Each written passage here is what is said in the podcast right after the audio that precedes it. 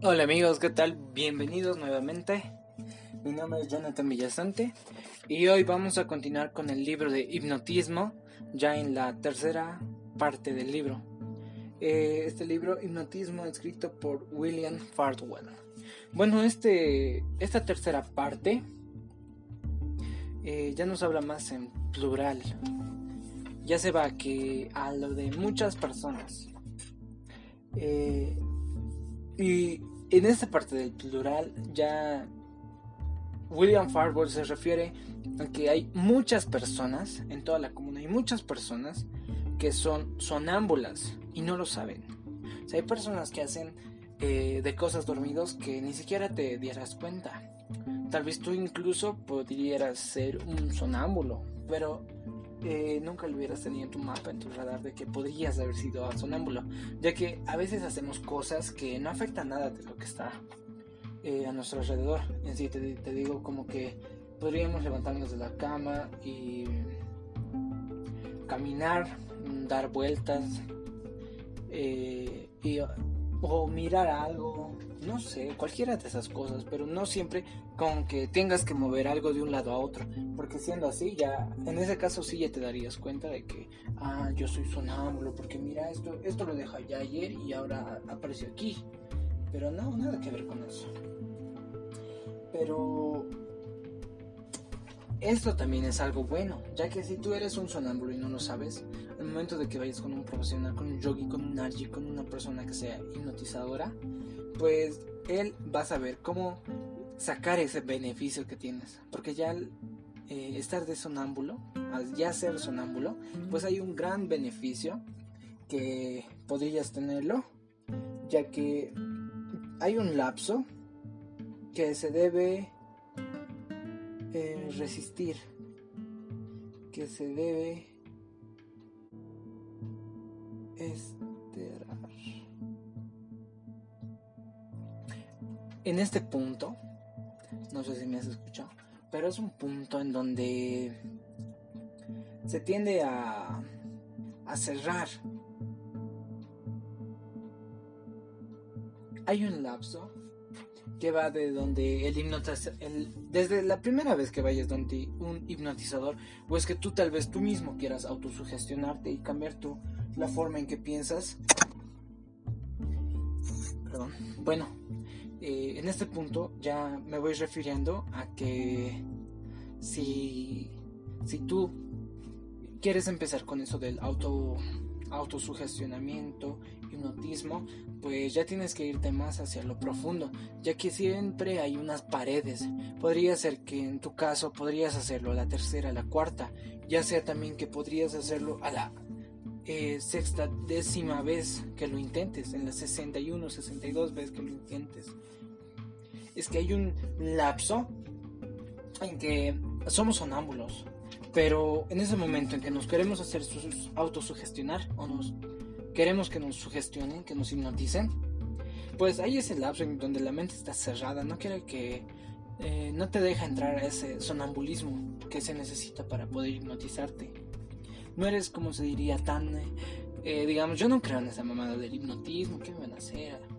Y bueno, con eso te quedarías por un buen tiempo. Hasta cierto momento en que la persona en que te hipnotiza ya sepa cómo llegar hacia ti, hacia tu, hacia tu subconsciente. En ese momento es donde vas a caer en el sonambulismo. La sugestión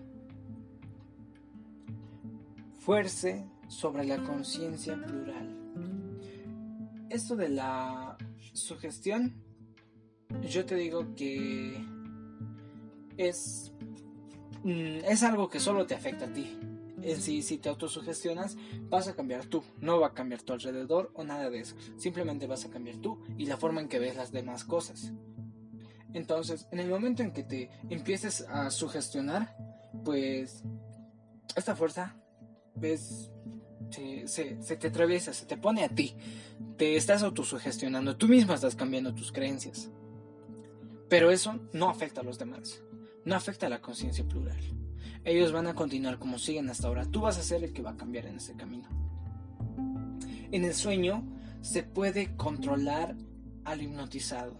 A esto ya me voy a que, como ya te había hablado antes en capítulos anteriores, de que hay ciertas veces que los hipnotizadores te, hacen hacer cosas o bien te preguntan algo que, que tú conscientemente no, no sabes cuál es la respuesta. Y, o sea, tú al comienzo, antes de hacerte hipnotizar, estarías diciendo, diciendo eh, cuál es el nombre de tu madre. Digamos que no, no en el hipnotizador. Así poniéndote como ejemplo. Pues tú le dirías, se llama, eh, no, no sé, yo nunca he tenido madre así.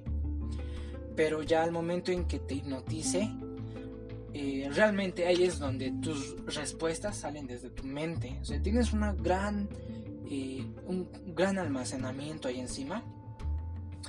Por lo cual en este momento en que te sugestiona es donde llegas hasta ahí y de ahí es donde extraes la respuesta.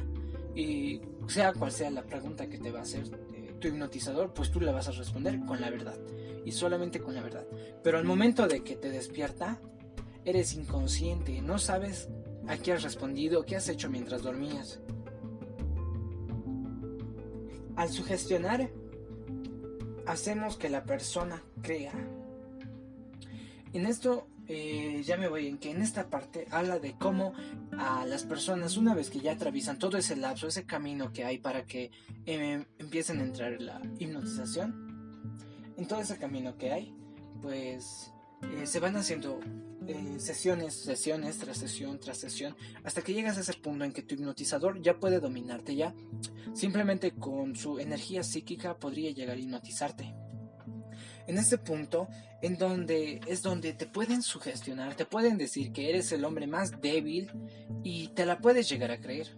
Por ese momento, mientras estás dormido, pueden decirte no vas a poder alzar esta, este lápiz porque es un lápiz que pesa una tonelada que es de metal, del material más pesado, y podrías agarrarlo o simplemente, eh, como te digo, es tan pesado que tú ni siquiera podrías agarrarlo. Estás ya sugestionado para eso, entonces todo tu cuerpo va a hacer que sea súper pesado ese lápiz. Por más que lo intentes, no vas a poder.